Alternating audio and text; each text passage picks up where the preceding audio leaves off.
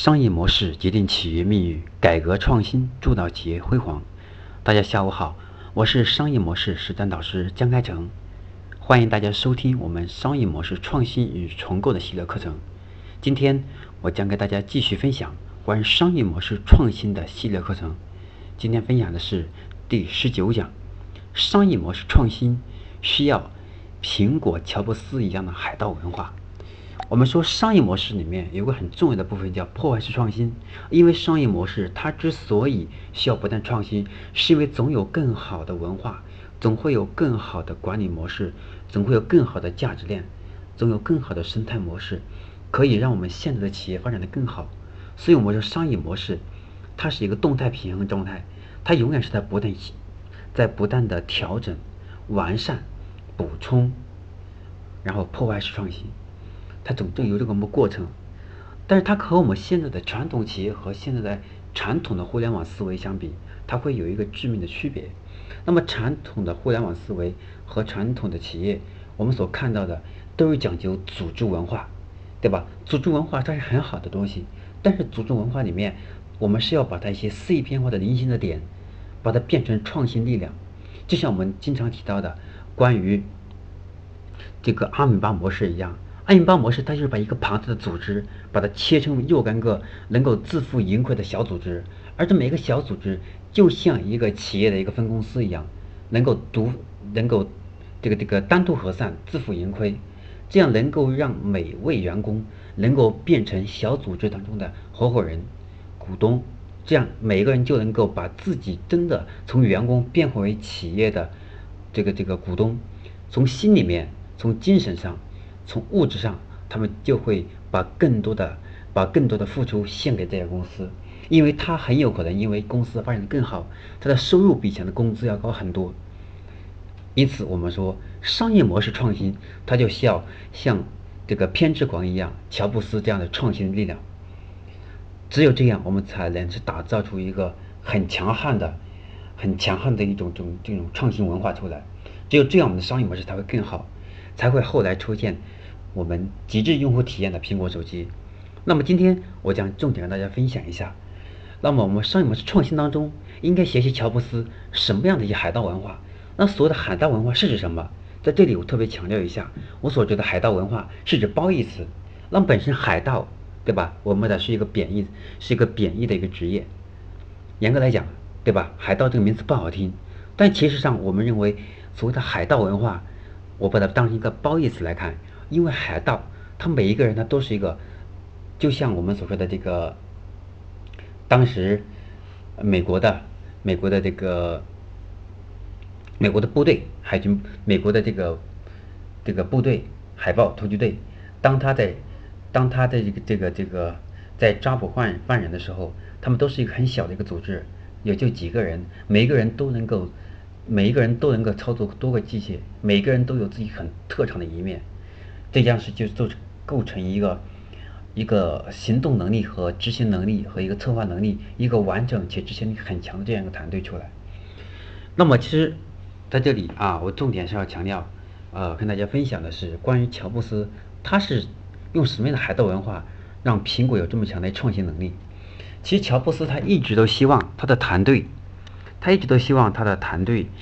是一种扁平结构。所谓的扁平结构呢，是尽好。这个尽可能的是没有中间层，说白了没有，就像我们说我们的销售过程中没有中间商一样，没有中间商当差价，对吧？这个词。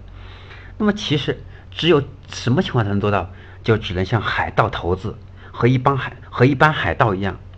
那么乔布斯曾经说过，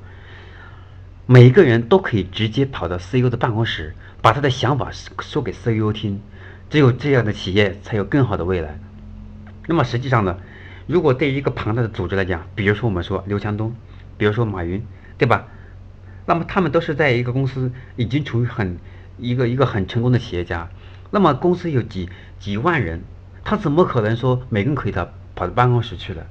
这是一个理想的状态。那么什么情况下可以呢？那就是我们可以把，比如说马总也好，刘总也好，对吧？我们可以把它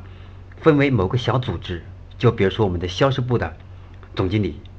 总裁或者是我们技术部的总经理，我们可以把它分成一个十个人或二十人的小组，这二十个人有权利，有权利，然后呢，经常可以跑到马总办公室去反映问题。打比方说这个意思啊，举个例。当然，那么乔布斯的想法有点过于一厢情愿。那么他的管理当中不拘一格的做法，同时也成了我们今天所要分享的是海盗文化的一种这种这种这种呃缺点和优点。那么其实它的缺点就在于到最后管理是很混乱，但是好处在于这个企业它的决策能力会很强。那么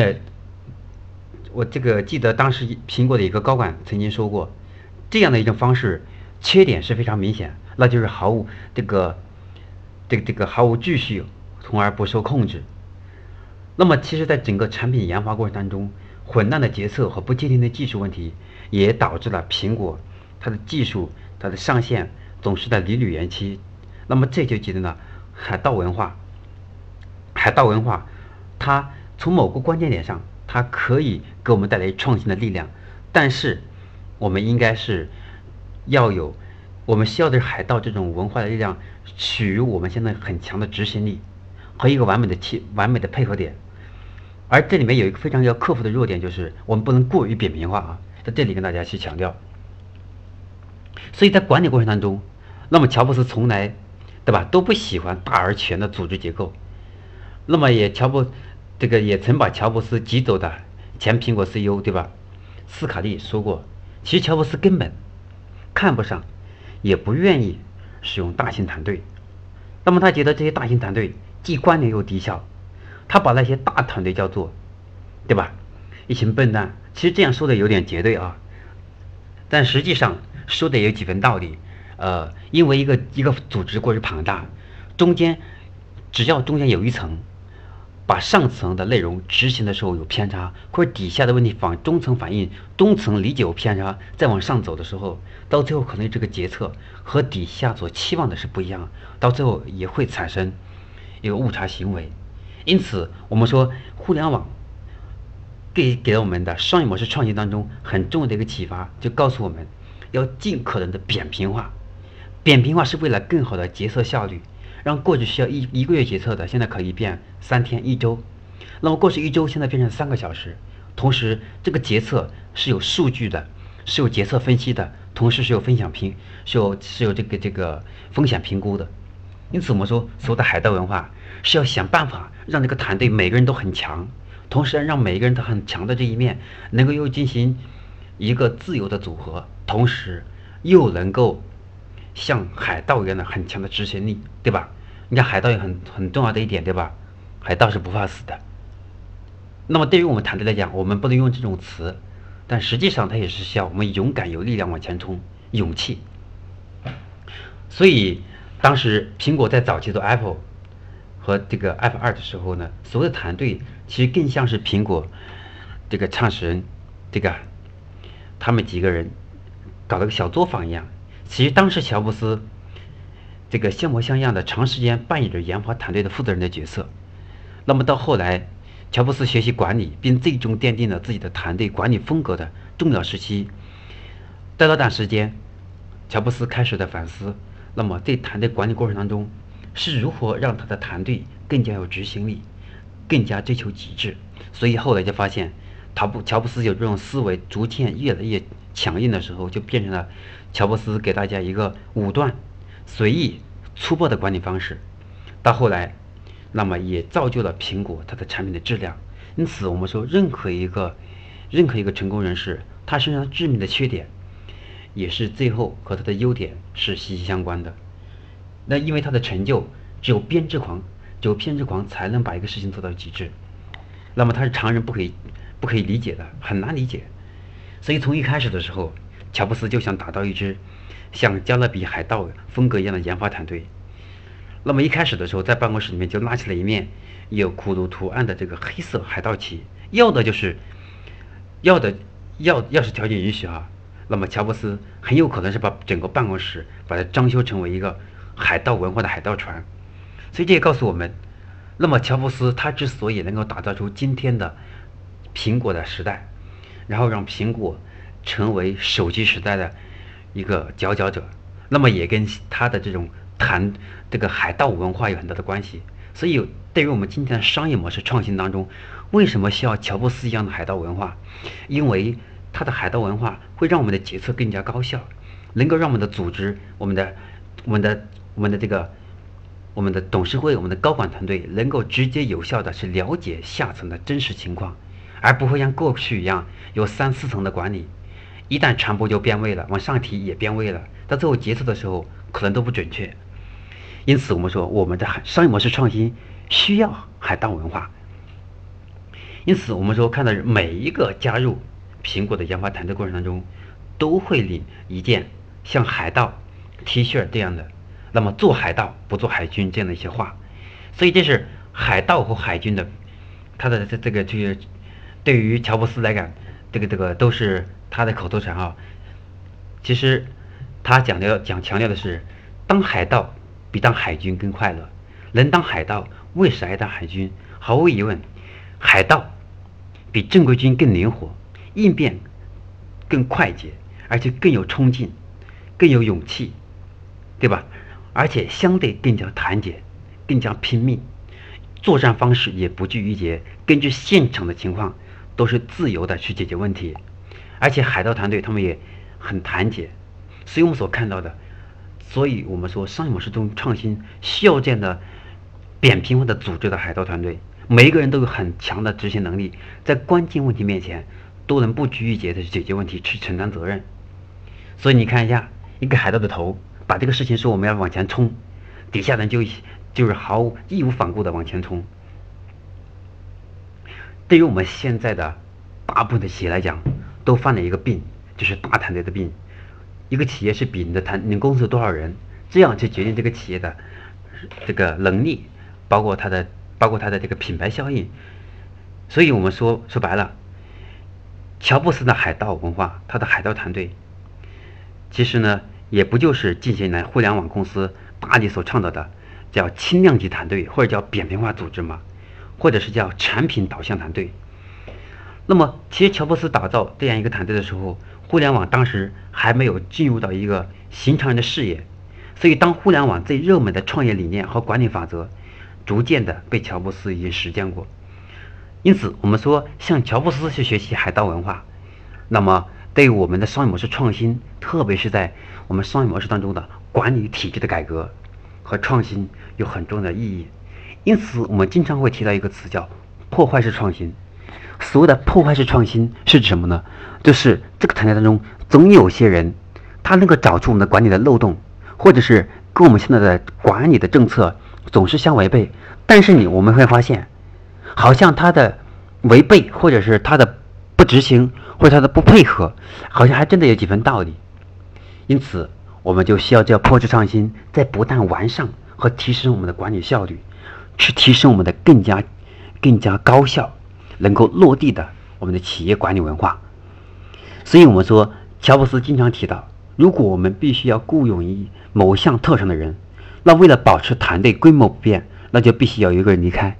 这样是保证整个团队它是以前更强的。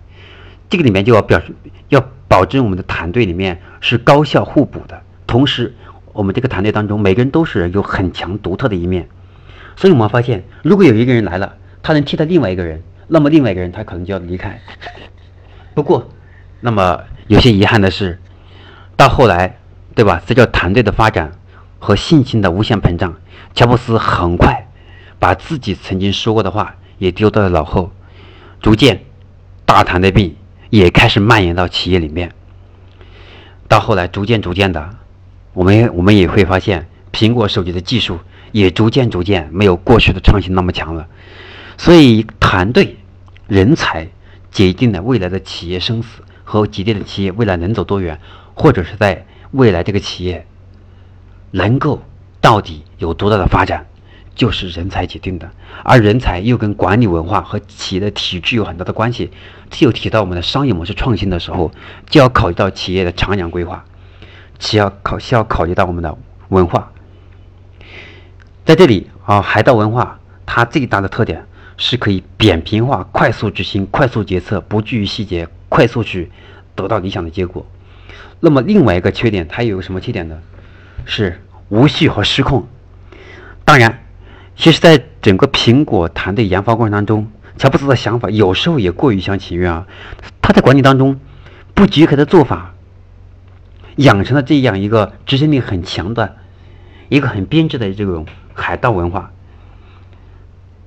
那么到后来，好，这个人人员由于乔布斯比较粘横、比较强制性的管理，到后来对这个。到后来，这个团队也逐渐逐渐的，这个有一些人员离开。到后来有新人进来之后，开始乔布斯在调整新的，调整这个这个，在调整这个新的这个海盗文化组织团队，这个人数也扩充了很多。到后面面临的问题还是到后来很难，因为每个人因为这个决策太扁平化，就发现每个人的权力过大。到最后也会发现决策过于草率，而很有可能把一个错误的事情做了正确的决策。当然，所以我们说商模式中商业模式创新里面需要一点海盗文化，需要去冲击我们现有的团队，需要冲击我们现有的文化，需要提示我们现在存在的不足，我们应该如何去创新。希望今天给大家分享的商业模式需要像乔布斯一样的海盗文化，能够对我们的企业。在商业模式创新与重构的过程当中，去给一个很好的启发和思考。那么今天我要和大家分享的关于商业模式创新需要乔布斯一样的海盗文化，就分享到这里。那么在这里啊，特别强调一下，我们每周我们每周三和周五下午五点半准时更新我们商业模式创新与重构的课程。我们每周每周三和周五。下午五点半，不见不散。感谢您的认真倾听，也感谢您的，您感谢也感谢您的分享。希望您在每周三和周五下班的路上，我们能够陪你度过一块，度过一段啊完美的回家之旅。也希望我们一直伴随您下班回家，给你大脑去补充商业模式相关的营养。希望未来在。各位创业者，在各位企业家，在各位执行理人，在各位新媒体，在商业模式问题上，给大家一个系统性的课程内容，帮助大家做更好的调整。我们下次节目再见。